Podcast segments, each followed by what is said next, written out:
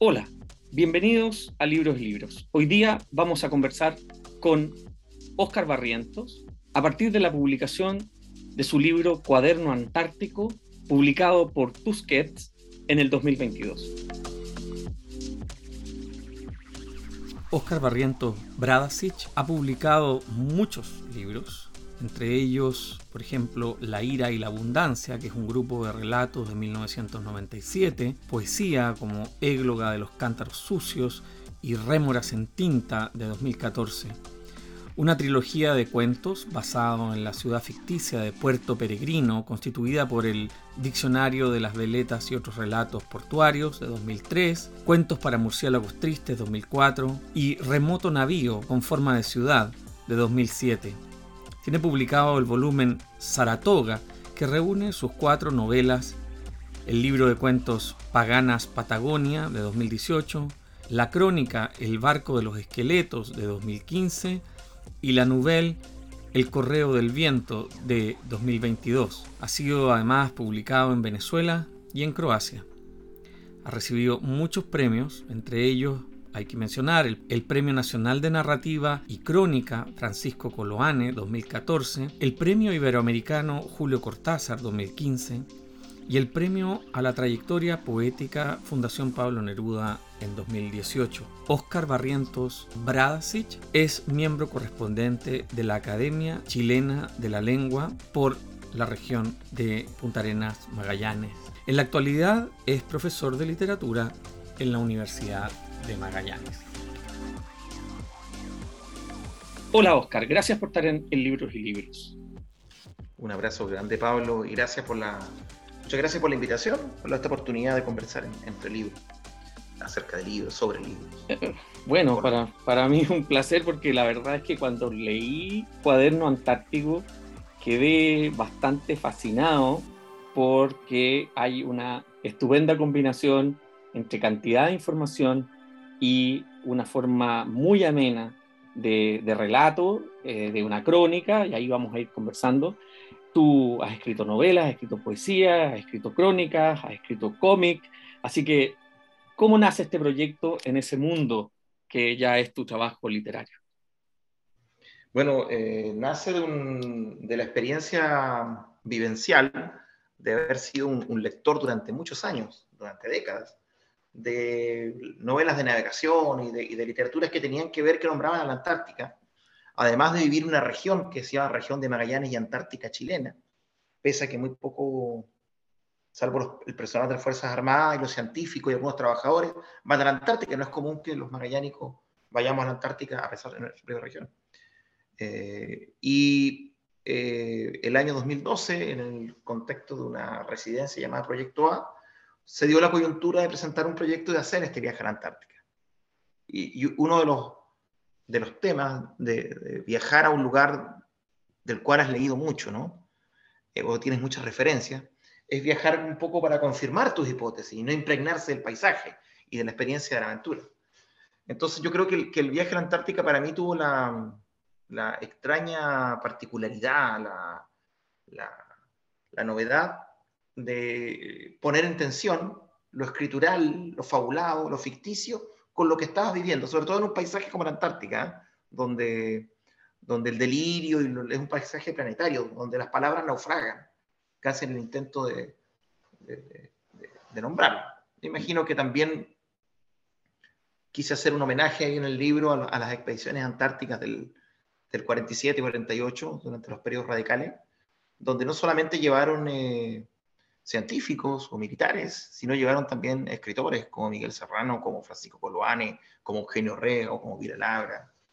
Y además un personaje cardinal en nuestra literatura y en nuestra diplomacia como es don Oscar Pinochet de la Barra. Y cuéntame una cosa, eh, eh, en, el marco, digamos, de una experiencia que ocurrió hace bastante tiempo atrás, tú fuiste recuperando, ¿cómo se fue armando finalmente el libro? Porque tú dices, ya, estás recuperando una experiencia, un viaje, que, que obviamente es al el, umbral del, del, texto, por uno entra contigo en eso, ¿no?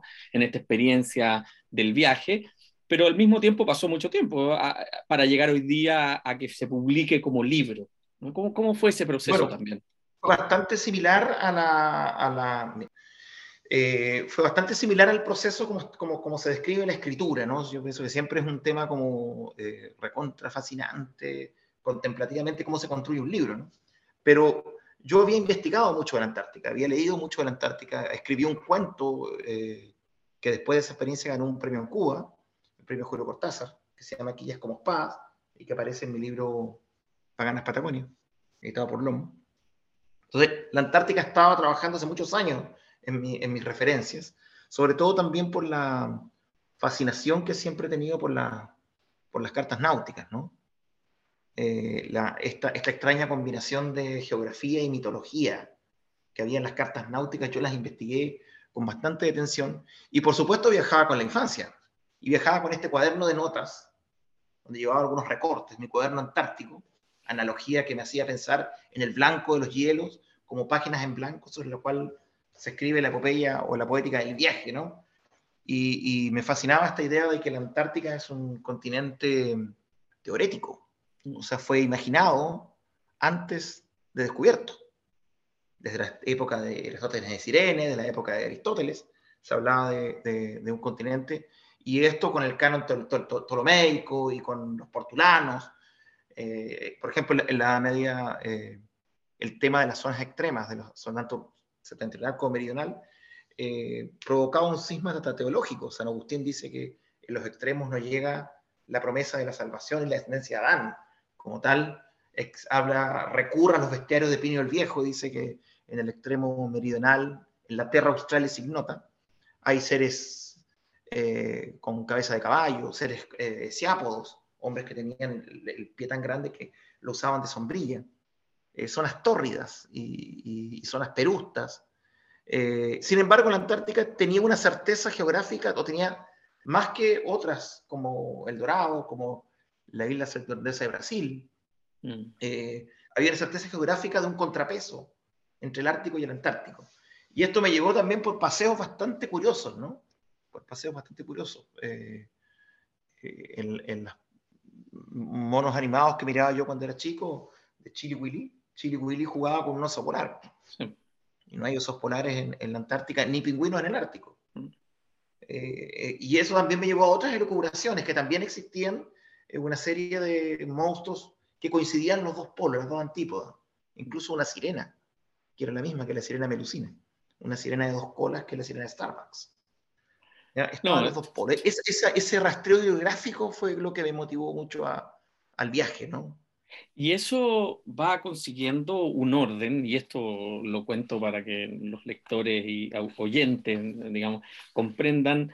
Eh, el, el, libro no es tan extenso como uno podría imaginar a propósito del tema, tiene 167 páginas, Em, y tiene 32 mm, capítulos, es decir, son capítulos breves y hay una combinación de, de, estos mismos recortes que tú mencionas, de estas imágenes, y, y, entonces se va produciendo como una complementación muy agradable en la lectura de toda esta información, digamos, una crónica que cruza elementos, eh, podríamos decir, a veces muy informativos, a veces muy literarios, a veces muy poéticos, a veces filosóficos, eh, y eso se, se logra con, con, una combinación que a mí también me parece muy atractiva porque eh, de alguna forma a veces se pretende que los libros sean más una cosa que muchas cosas. Y aquí yo creo que este libro mezcla muy bien estos dos, estas dos posibilidades. Digamos, es una cosa, un cuaderno artáctico, y al mismo tiempo es muchas tradiciones, muchas perspectivas, ¿no? Y que desde mi punto de vista ¿no? Cuando hoy día en la discusión que se está llevando a propósito de la crisis ambiental en el mundo, eh, muchas de tus novelas han sido leídas desde esa perspectiva, especialmente Saratoga, que ha tenido gran influencia para muchas de las personas que trabajan en el contexto socioambiental, en las humanidades ambientales, como también se la llama.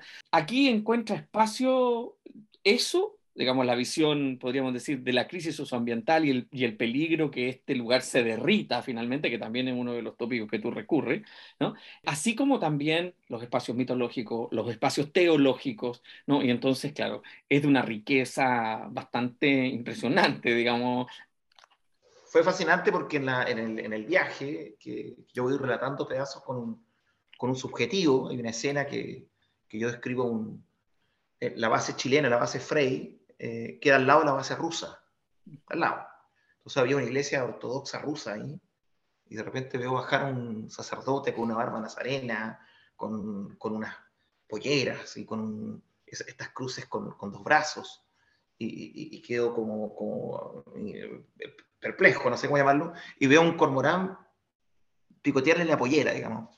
Y él, para asustarlo, lo bautiza, saca el hisopo del bautismo. Y yo lo sentí como una epifanía, dije, los dioses me están revelando algo que, que no sé o que, debería saber que tiene que ver con el viaje, que al final en, el camino vuelvo sobre esa idea del bautismo, denominarlo, denominar los lugares, ¿no? Entonces un lugar donde estaba la mitología, un lugar donde, donde no solamente recojo cosmogonías que tienen que ver con los grandes países expansionistas o la, época de, de, los grandes descubrimientos, Bellinghausen, Wedel, Ross, Shackleton, después eh, la, proeza, la proeza de Nussen, eh, que, que, finalmente liquida la proeza de Scott. O sea, toda la historia, sino también la, las, Antárticas imaginarias, mm. un poco, las muchas Antárticas imaginarias. Las que venían de las cartas náuticas, que es lo que te mencionaba, pero también, por ejemplo, la fascinación por las novelas de aventura. La, la única novela de Edgar Allan Poe son las aventuras de Arthur Gordon Pym. Y él imagina un barco que va al extremo sur en busca de una tribu de piel negra. ser una Antártica absolutamente imaginada eh, Poe jamás estuvo en la Antártica. Y Pym en la novela queda como impreciso y después Julio Verne hace una novela para rescatar a Pym en la Antártica, ¿no? Y, en el camino me fui encontrando con, cosas que me parecieron eh, fascinantes, ¿no? este texto de Joseph Hall de 1605, que es un viaje imaginario a la, Terra Australis incógnita en el barco Fantasía, ¿no? Un pastor calvinista era Hall, y encuentra la Antártica o la Terra Australis llena de, borrachos, de excéntricos, de, de, glotones. Hay un país de las mujeres que tiene nombres como Ginecópolis. Era una parodia que se entiende que es antecedente, que es rabelesiana, ¿no? Mm. Y que tiene eh, proyecciones en, ciertas literaturas eh, satíricas que se hicieron después. Y por supuesto el Dédalo francés, este personaje que, de Restif de la Breton, que imagina un, un, hombre volador con unas alas que viaja hasta el extremo antártico raptando a su novia, ¿no? que, era la hija de su jefe, y encuentra los megapatagones, que era una referencia probablemente a las crónicas de Antonio Pigafetta. Entonces, tanto Hall como Restif de la Breton aluden a lo que se entendía que había en el extremo sur, que la, la, referencialidad y modo eran las crónicas de, de Pigafetta cuando Hernando Magallanes descubre el estrecho en 1520. Traté también de buscar ahí, debes recordar, una, los relatos orales maoríes, mm. hablan de la Antártica, y por supuesto un libro que ha sido muy cuestionado por los historiadores, porque yo esto lo hago desde la literatura, no lo hago desde la, soy investigador naval ni historiador, que se llama 1421, el día en que China descubrió el mundo. Que si bien tiene algunas partes bastante arduas de sostener, eh, se articula en torno a, a, un hecho real, ¿no? Eh, hay un mapa en cuero de gacela, que es el, mapa de Peter Reis, que es un almirante otomano, que recoge información de un hijo de Colón, de, algunas cosas que sobraron de la biblioteca de Alejandría, tantas veces quemadas, y de algunos mapas chinos que ya existían. Y el, el, mapa tiene el estrecho de Magallanes, tiene las Islas Malvinas, tiene el Amazonas, tiene la Antártica con bastante particularidad eh, geográfica. Entonces, eh, hay una parte, en la parte de la Antártica se ve una serpiente con unos colmillos largos, ¿no? Que, nos hacía creer que era una foca leoparda. Mm. Y eso también, este viaje yo lo mezclé con la cultura pop. Usted nombraba a Chili Willy, pero también nombré a, a, Washman, ¿no? Que esta escena de cuando hubo nocturno con Rocha van entrando al glaciar. La Antártica como un lugar donde habita la pureza, finalmente, y donde los pecados o habitan los monstruos finalmente, como, como, un lugar que no está, como un lugar excéntrico, fuera del mm. centro, ¿no? Y de ahí recojo los versos de Gabriela Mistral, que la compara con un arcángel a la mm. Eso, eso es, es, muy eh, revelador, digamos, la secuencia que tú acabas de armar, eh, de, de, algo que yo pienso del libro, ¿no? Que que es para mí uno de los mejores, podríamos decir, características de una obra, ¿no? Que, que, no, que no solo tiene que ver con la información, sino que tiene que ver con, de un cierto modo, una erudición eh, que al mismo tiempo se disfruta. ¿no? es la erudición que de alguna manera eh, hace letra muerta, sino que es la erudición que se puede disfrutar porque tiene estos saltos precisamente a una conexión de, de cosas que alguna tú las llamas pop, ¿no? Pero que, pues, pero que en 400 años más van a ser erudición, digamos. ¿no? Entonces, eso, eso aparece en la...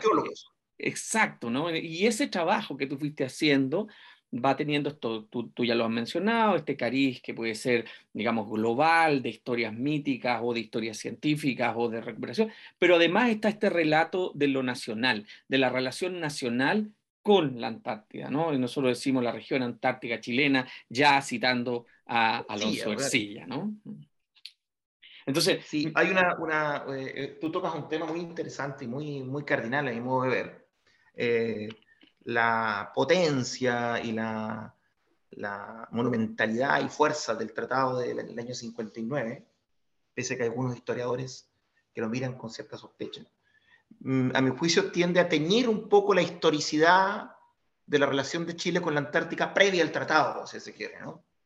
Eh, principalmente porque el tema de la Antártica, eh, los derechos territoriales, los derechos soberanos, se apeló a figuras como el Tratado de Tordesillas, fue figura muy antigua.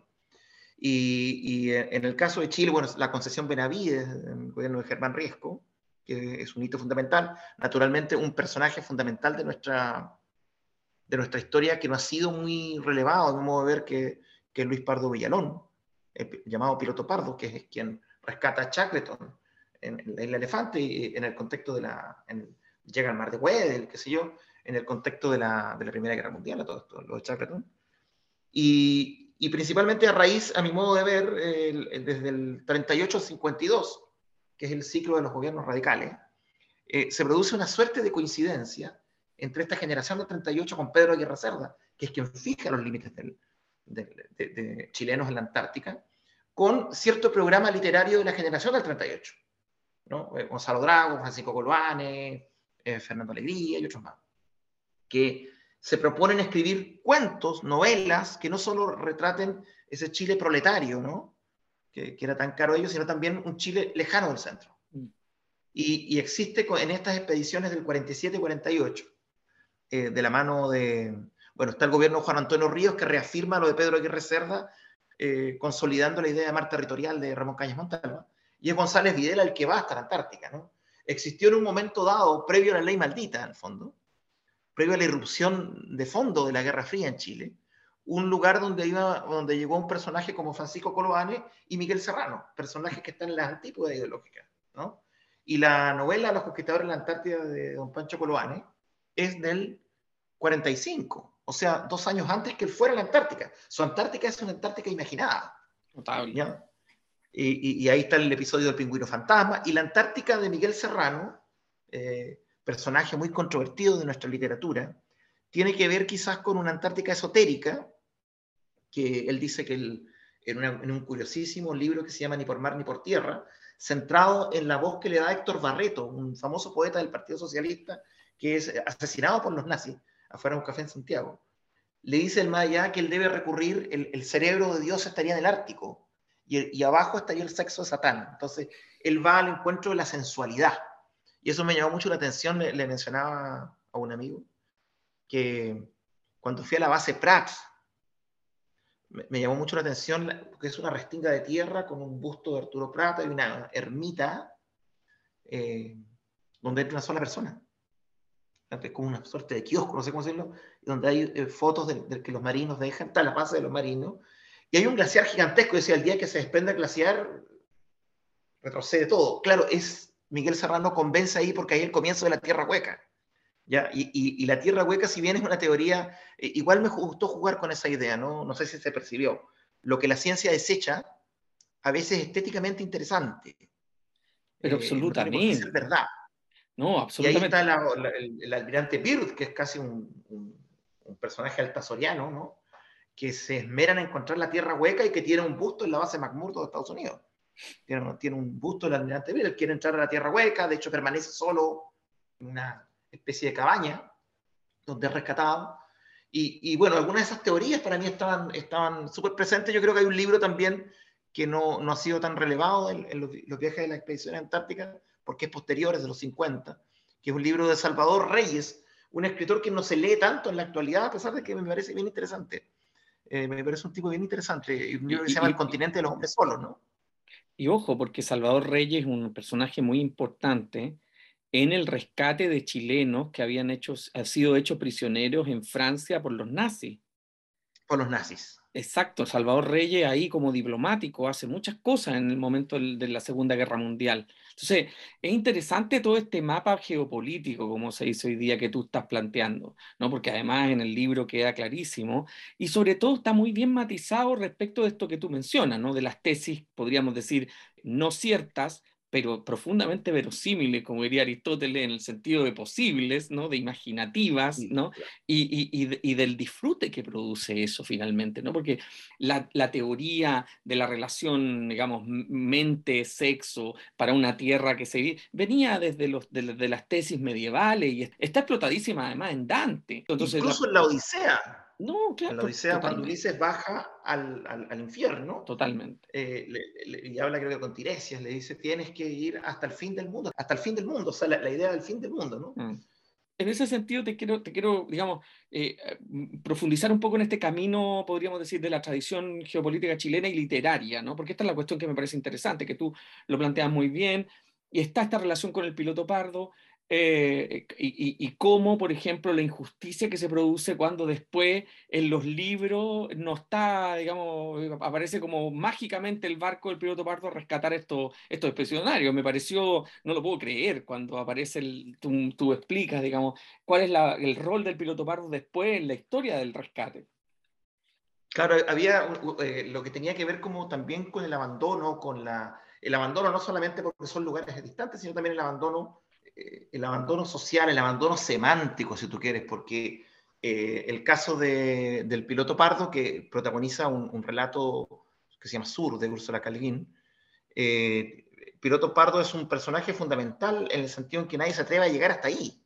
Y hay una película de, donde eh, Shackleton es Kenneth Branagh, una película muy larga, y, yo estaba esperando el momento del piloto pardo, ¿no?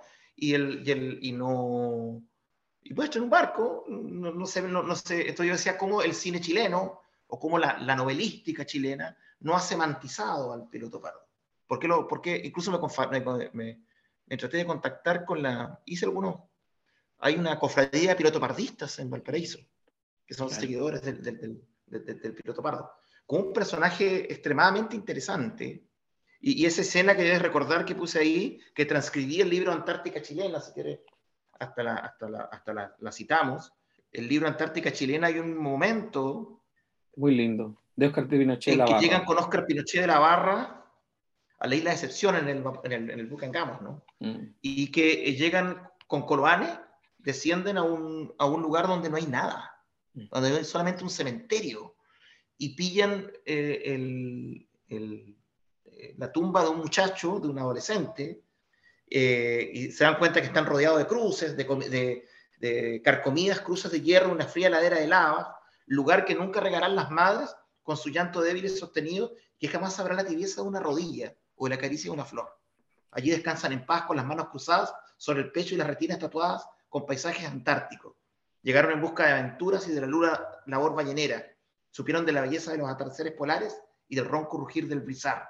Jamás volverán a sus hogares. Hay un niño de 16 años. Él está como siempre sonriente en su tumba, bajo un vidrio manchado por la infantable ceniza de la isla. Toscas flores de papel le recuerdan los verdes campos de su primera infancia. Aún vemos los francos ojos de Pancho Coloane húmedos de emoción. Esta sensación de un cementerio que nadie puede visitar y donde nadie va a depositar una flor. Y yo, y, yo te, te, quiero pedir que me permitas leer, porque yo subrayé lo que tú escribiste a continuación, lo voy a leer yo. Curioso y profundo el encuentro con lo extremo, con el borde dentado del antípoda y su innegable pesadumbre, el olvido. Donde termina el mundo no alcanza el ojo del testigo, la memoria parece negada, la historia no transcurre, el sentido pontificador y nominal desaparece.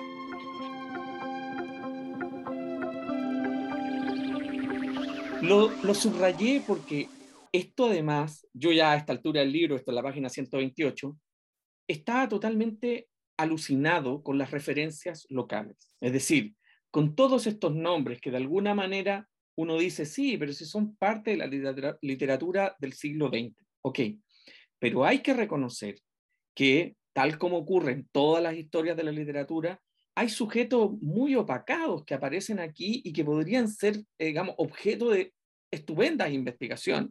O sea, esta es una estupenda investigación sobre la Antártica, además de ser literatura y buena literatura, pero me refiero aquí que a mí me pareció que este libro daba cuenta, por lo menos yo como académico, mm, cuando la gente me decía, bueno, estoy investigando sobre la Antártida, mire, lea esto, tome esto, y, y, anote todos los escritores chilenos que aparecen aquí mencionados, de los cuales no se escribe, o prácticamente no se escribe nada. Hoy día me refiero, ¿no? Por supuesto se escribió seguramente en los 60 y en los 70, pero esta especie de pantalla que se va produciendo, de obnubilación con ciertas cosas y que otras quedan en el olvido, en ese mismo olvido de ese cementerio que tú relatas ahí a propósito de la cita de Che de la Barra. Entonces, eh, en, el, en el caso de lo que tú mencionas sobre el piloto pardo, a partir de esto yo me puse a mirar documentales, ¿no? Y empecé a ver esta cuestión en, en, en YouTube, ¿no? Así, a propósito de la lectura del libro, y pensaba al mismo tiempo en que, en, que cómo se cruza Salvador Reyes, Piloto Pardo, Salvador Reyes, por ejemplo, que, que rescató a esto que te decía, algunos chilenos que estaban prisioneros en campos de concentración, entre ellos... Edecanda André Malraux cuando viene a Chile. Edecanda André Malraux cuando viene a Chile. O sea, lo que quiero decir con esto es que produce de alguna manera el cruce en el que hemos estado hace tantos, hace tantos siglos, en el fondo, que no, que no es que solamente, digamos, exista una literatura chilena nutrida de los chilenos, sino que además, como bien tu libro lo demuestra, eh, es una literatura chilena que a veces se olvida de, su, de sus propios autores, ¿no? producto de, este, de esta pantalla que se produce de las grandes figuras. Es inevitable, esto es así en todas las historias. Pero, pero en este caso, ¿no? Por ejemplo, tú rescatas el texto de Úrsula K. Lewin, ¿no? que se llama Sur, que es un texto precioso de ella y que, que, está traducido, ¿no? en el que ella imagina un viaje de un grupo de mujeres conducidas por Pardo, por el piloto Pardo, a la Antártida y que no le van a contar a nadie de que lo hicieron, pero en realidad fueron las primeras que llegaron al centro de la Antártida, al Polo Sur, ¿no? Y cómo van borrando sus señas para que los pobres hombres puedan celebrar su idea de que son ellos los primeros en llegar, ¿no? Y una cosa que es muy interesante en el libro de, Úrsula K. Lewin, en el texto, perdón, porque no es un libro, es un cuento muy breve, es que ella, digamos, en el cuento eh, hay una mujer que, tiene un hijo allí, ¿no? Que llega embarazada. Llega embarazada y tiene un hijo, claro. Y tiene un hijo ahí, que es muy interesante porque sería como ese ciudadano de la Antártida. Por supuesto, hoy día han nacido otros niños en la Antártida, pero en ese momento, eh, cuando ella escribe eso y yo lo leí, me pareció tan sugerente la idea de, de alguien que nace además en un territorio que, que es un territorio, podríamos decir, con límites más imaginarios que otros territorios. ¿No?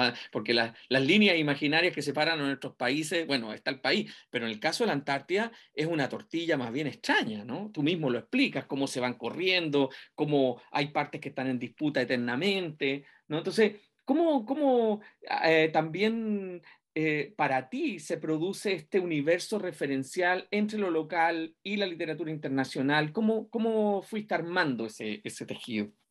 Claro, ahí porque yo creo que el tema de la Antártica, eh, Punta Arenas es el puerto antártico por, por excelencia, por, la cercanía, tienen, tienen que pasar por acá. Chile es por excelencia un país antártico, pero además el hecho de ser un país antártico nos comunica y nos nos da una dimensión diferente del fenómeno que internacionaliza la discusión.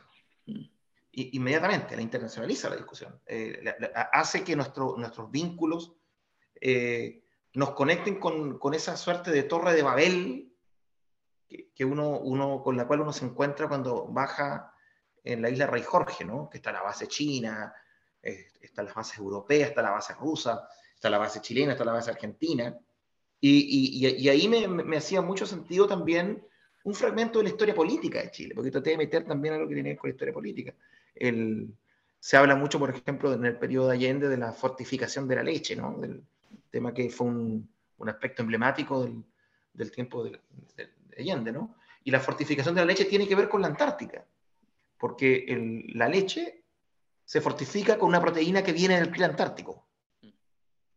es el componente que fortifica la Entonces, tiene que ver con la historia política incluso reciente.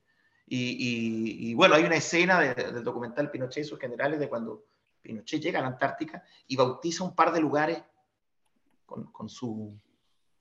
Con, Cerro Augusto, Canal Lucía, Canal Almirante Merino, y como que la, Antártica logra también borrar o diseminar las infames de la historia. También lo pongo como un mm. elemento, ¿no? Eh, yo, quería que, fuera un... Además, la, Antártica como un espacio que, tensiona la novela política, la, crítica política, la novela de aventura, por supuesto, la tradición de la novela marinera, pero la novela de ciencia ficción, el relato fantástico, porque la, propia eh, concepción del, o rotulación, caracterización del paisaje, te lleva a fantasear, a construir, y, que además eh, unifica Chile, en este caso yo hablo desde mi chilenidad, unifica Chile con el mundo. Mm. Te da, te da una, una, lectura más, más, más, amplia del fenómeno. La Antártica, como decía Gabriela Mistral, como un, como un arcángel, un continente prácticamente circular, el desierto más yermo del mundo. Eh, los, cuando uno va, va, arriba de ese navío, eh, los, los icebergs, los, témpanos, se encontró un, un, témpano del tamaño de Luxemburgo el año 1986. No. O sea, son lugares, son verdaderos países que van flotando. Mm. Eh, eso es una dimensionalidad y una, una forma de, que el lenguaje entra en un conflicto con el escritor. Y se produce el problema fundamental de la literatura, el choque entre lo vivido, entre lo experiencial y la fabulación. ¿Ya? Es en, en, ese sentido es un laboratorio bien interesante. Otros amigos que fueron en otras disciplinas, eh, se lo mencionaba en Puerto Montt hace días, eh, vieron la música, fueron músicos, la música, los sonidos en la Antártica, mm. los pintores, el que Mauricio Valencia, el que hace la portada. Sí. Toda la, mirada del color, por ejemplo, en la Antártica es una cosa muy particular. Y, cómo lo ven en literatura. Yo quería un poco contemporanizar esa discusión de las grandes expediciones antárticas del 47-48. Y está, y está muy, muy bien tramada también aspectos que son difíciles de tratar, yo diría, porque tú lo mencionaste antes en esta conversación, nosotros tenemos, bueno, producto de la propia historia de los últimos 50 años, un, un problema de la relación con esa historia previa al golpe de Estado y la dictadura militar respecto de la valoración de lo que el gran eh, Benjamín Suercasó diría, ¿no? Tierra de océano, ¿no? Eh, eh, esta cuestión de que este es un país de tradición de mar, ¿ya? Y, de, y de todo lo que le debemos a quienes permitieron esta cuestión. Y esto es muy complejo porque toca el nervio de la, de la ambivalencia con lo militar, con lo naval, con, con los, con los marinos, ¿no? que es muy delicado y que de alguna forma el testimonio que da tu libro, ¿no? Es como, bueno, en algún momento vamos a tener que volver a comprender que, que esto se tramó con vidas entregadas para que esto sea posible. Y, y, es una cosa muy compleja. Yo, eso es lo que yo sentí cuando iba leyendo el libro, digamos, es como que volvía a esta cuestión, ¿no? Como qué, distintos seríamos si pudiéramos estar orgullosos y, que, esa, y, esa, relación que puede haber tenido para, para los padres de mis padres o para los, ya mis padres, eh, que, como libre de esa carga, ¿no? Que esto es una cuestión que me Libre de esa noche, ¿no? Exacto, libre de esa noche, que, que impide pensar esa correlación con todas estas personas que a su vez, por tradiciones de cientos de años, se dieron su vida por esto, que es una cuestión muy compleja. Ahí hay una cuestión muy compleja creo que tradujiste muy bien lo que yo quería plantear. O sea, nosotros estamos, los que nacimos eh, o, durante el periodo del golpe, o, o la UPE un poquito antes, y los que nacimos un poco después, yo soy el 74, tenemos una carga que nos es difícil sacarnos por, por, la construcción histórica que hemos vivido. Vivimos casi la dictadura durante la infancia. Pero este, este, este texto eh, nos lleva a pensar que había una, una historia, el caso de las expediciones del, del 40, hubo un momento de la, en que el Congreso Nacional, en que la clase política completa se puso de acuerdo en torno al tema de la Antártica, de la importancia geopolítica que tenía para el país.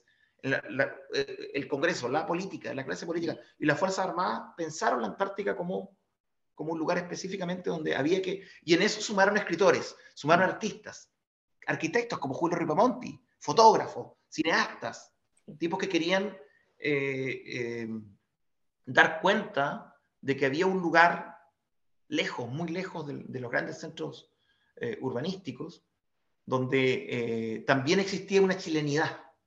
Mm. Había un esfuerzo por eso, ¿no?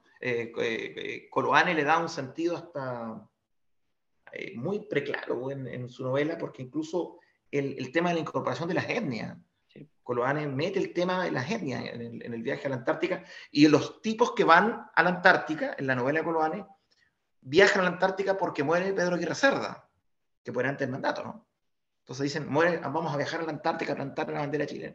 Ese, ese sentimiento que tiene que ver con un patriotismo más complejo que un patriotismo de, de barra brava, ¿no? Con una, una, una comprensión del... del una, una forma de completar, ampliar, diversificar el territorio. Mm. Eh, eh, eh, es, muy, es muy interesante porque precisamente en esos mismos años, Carl Schmitt está escribiendo Tierra y Mar, ¿no?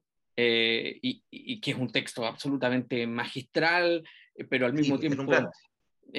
aquí se empieza a cruzar como Carl Schmitt cita Melville y, o sea, se produce esta, podríamos decir, de, grandes tiempos, de correlaciones de grandes metáforas, ¿no? Que, tal como tú vas haciendo el recorrido desde Poe, desde, ¿no? Pero que también tienen esta aplicación, que es la constitución de, lo nacional, de las naciones, y, de la identificación de esto que era tan importante o que sigue siendo tan importante, o sea, hoy día también esto está pasando, ¿no?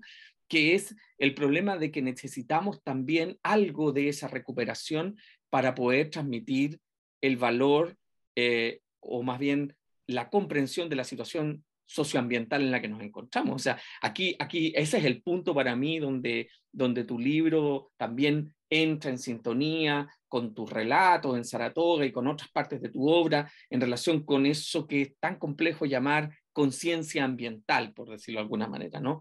Y, que tú con, mucho cuidado, ¿no? Eh, está como concepto en tu obra, pero que, pero que en este caso además para mí eh, llama la atención en, el, problema que tiene, la ambivalencia que tiene, es que esa misma conexión con estos lugares sublimes, si se pasa un poquito más allá de la raya, se convierte en nacionalismo.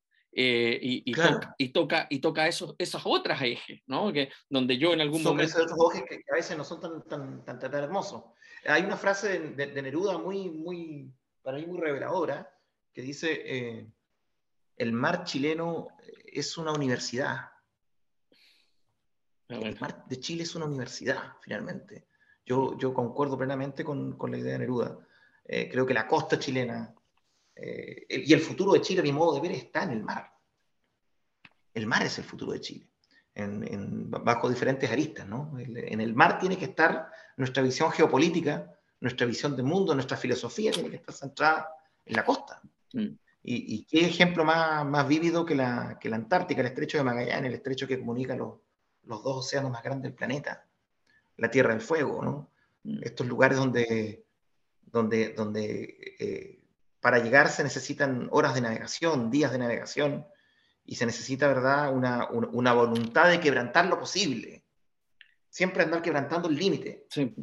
Y, bueno, y el tema, el tema de, la, de la, podríamos decir, de la, de la permanente mm, asimetría del ser humano respecto de la naturaleza, y, que, cuando estamos hablando de naturaleza, y eso es otra cosa muy importante eh, que, que, queda muy claro en, este libro, es la cuestión de que esa asimetría, que cuando decimos naturaleza no solo estamos hablando de, lo bucólico y de lo pastoril y de lo... También hablamos de la, de, la capacidad destructiva de la naturaleza, de la capacidad de, de, transformarnos en nada, de aplastarnos, de que el viento sople, digamos, 15 días o, o que las temperaturas... De naturaleza apocalíptica. Exacto, exacto. Y eso está muy bien tratado en el libro, está muy bien Claro, hay, una naturaleza telúrica, hay una cosa apocalíptica. Entonces, hay, un libro de, de, Neruda, que entiendo que es póstumo, que es La espada encendida, ¿no? Donde él, él imagina una pareja post-apocalíptica que funda un mundo nuevo en el, en el extremo sur, que se llama la espada encendida. Entonces, eh, yo creo que opera algo de, esa naturaleza apocalíptica. Ahí puse varios, varios elementos que tenían que ver con lo que dices tú, ¿no? Eh, con, claro. Con esa... No, es que, es que la, o sea, es que la descripción de los giros catastróficos que puede tener estos viajes, que pueden tener estas, estas aventuras, ¿no? Eh, el mismo Shackleton, ¿no? La idea que él tiene, ¿no? De que va a ir y la gente, los balleneros le dicen no vayan en esta época, el tipo va igual, ¿no? Como hay algo aquí, digamos, de lo que... Con, contraviene supersticiones. Sí, sí, no, no. Contraviene supersticiones marineras, Shackleton, porque le, cambia el nombre al barco. Mm le pone endurance, que quiere decir resistencia, dice no se le puede cambiar de nombre a un barco. Eh, había una cosa media mm, envalentonada también del personaje. Había, sí, había trabajado con Scott, ¿eh? Sí. sí. No, una eh, con Scott, mire. Arma, arma todos esos procesos, podríamos decir, de, de, que, de que aquí, por supuesto, hay un conocimiento científico, pero también hay un respeto simbólico, por decirlo de alguna manera, ¿no? O sea, lo que queda claro, a la lectura, ¿no? En, en, el sentido que uno dice, bueno, hay tanta hay tanta prolepsis, ¿no? esa, esa idea de anticipación tan importante en la literatura, pero que sin embargo cuando tú estás relatando algunas cosas, no son literatura, fueron hechos. Entonces, que, que, el, que, el, cumplimiento de un universo simbólico se produzca en los espacios de la, de la realidad, eh, lo vuelve de la mejor literatura, ¿no? Y eso, y eso está, muy, está muy bien expresado en, en el libro.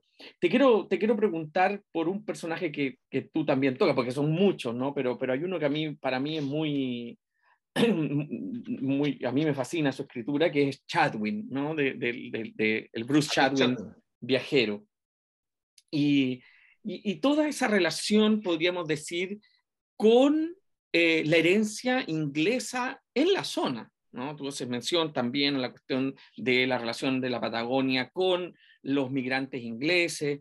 ¿Cómo ahí tú, hiciste este, este puente ¿no? entre, entre Punta Arenas y la Antártida, este, este esta especie de eh, larguísima y al mismo tiempo corta distancia que, lo, que, lo, que la separa? ¿no? O sea, una relación de larga data porque eh, me, queda la sensación que tanto los, eh, los, los primeros que llegan. Eh, la sensación que me produjo, por ejemplo, el, atravesar el, tormentoso mar de Drake, yo lo, lo, atravesamos el barco en dos días. Eh, Drake venía huyendo de las flotas españolas y no se sabía que Tierra del Fuego era una isla hasta ese momento. Se sabía que existía, de hecho, Magallanes cree que es la Tierra Austral incógnita. Eh, y es Drake el que comprueba la, insularidad de, Tierra del Fuego y él agarra y se lo llevan a un lugar eh, perdido en el tiempo y en el espacio, que es el mar de Drake, y ahí él dice que ve un, a Magna una isla que le pone el nombre de Elizabeth, el nombre de la reina, y ve unos pájaros, dice que, que, parece que se divorcian de la sombra, como que la, sombra no obedece al pájaro, dice. Y esa isla se ha ido a buscar, esa isla desapareció. Yo, yo hice todo esto un cortometraje sobre ese episodio con, dirigido por Tiziana Paniza, que se llama La isla de los pájaros sombra, con un teatro de sombras.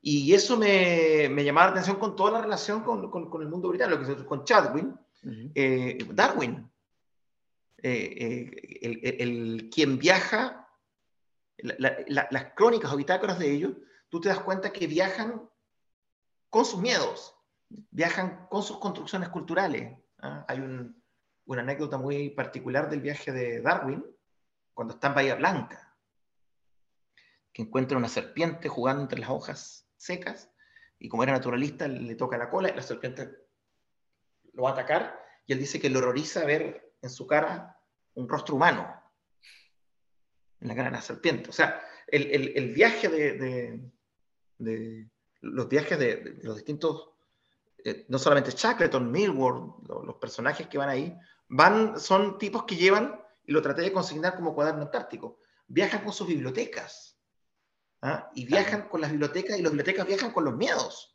Por supuesto. ¿Ah? Eh, los miedos que traía Occidente, los miedos que, traía de lo que se iba a construir ahí.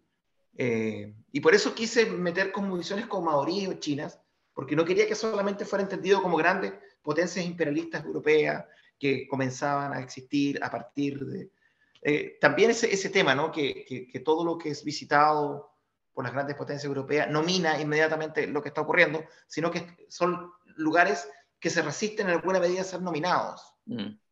que tientan ese límite de, lo, de lo posible. Eh, también yo traté de jugar un poco con esa idea, o, de homenajear a otras, a otras miradas. Hay una referencia que para mí fue muy sentida porque muy vivencial al, a Luis Cornejo, ¿no? Luis Cornejo era este famoso escritor de la, junto a Méndez Carrasco, Arribano, como de la marginalidad social. Este. Claro, yo ahí nombro porque yo era muy jovencito, de haber tenido 16 años quizás, había publicado un, libro de poemas que, de la cual hasta reniego. Mm. En una imprenta de acá y viví, pasé en, en, una temporada en Santiago y, me, conocí a este hombre que vendía sus propios libros, que es Luis Cornejo Gamboa. E intercambiamos un libro que todavía conservo, que se llama Show Continuado. Él hace un documental que se llama La Universidad de la Antártica, eh, con la voz de Luis Alarcón, del actor magallánico, todo esto, catalino, de Luis Alarcón, y era bien interesante el sentido de país que se había planteado en esa manera. Muestra a los científicos de, sismografía de la Universidad de Chile, haciendo una la Antártica, jugando con los pingüinos. O sea, la, necesidad de que los, los, los, hielos antárticos lleguen eh, por doquier, ¿no? anden por todos lados, se, se comuniquen. Eso, eso era una, una, cosa que me inspiraba profundamente para este libro. Yo creo que, que finalmente, con todo esto, esta mucha información que por supuesto no podemos referir aquí, aparece la, la, situación de, de, qué vamos a hacer con esa noche que impide conectarnos con esto que de alguna forma sería una manera tan distinta de vivir eh, el pasado de Chile. No se trata de olvidar, sin duda, pero, pero este tipo de trabajo, y lo digo muy sinceramente, me parece a mí que ilumina ¿no? esto, esto de ponerse en perspectiva global, local, podríamos decir anecdótica, pero también filosófica, eh, erudita, pero también pop, ayudan a construir más o menos lo que yo imagino como el futuro de, de una sociedad chilena que pueda mirar el pasado y, no quedarnos como nos pasa, digamos, de alguna forma que nos imposibilita esta relación con, con, por ejemplo, este relato antártico tan gigante que tú lograste hacer converger en este, en este libro Cuaderno Antártico. Oscar Barrientos, Bradasic, te agradezco muchísimo esta conversación. Y yo a ti, estuvo muy entretenido. Y ojalá invitarlos a todos a, a que ojeen y lean y ojalá disfruten este cuaderno antártico editado por Tusquets. Muchas gracias. Muchísimas gracias. Recién salido del horno el 2022 y como digo, eh, una gran invitación a conocer nuevas relaciones, nuevas escrituras, nuevos autores, nuevos, nuevos porque no son recientes, sino que porque aquí están tejidos de una manera distinta. Muchas gracias Oscar por esta conversación y por estar en Libros y Libros. Te envío un abrazo gigante a ti, Pablo. Gracias por habernos escuchado en este nuevo episodio de Libros y Libros. Soy Pablo Quiminato. Será hasta una nueva oportunidad. Gracias.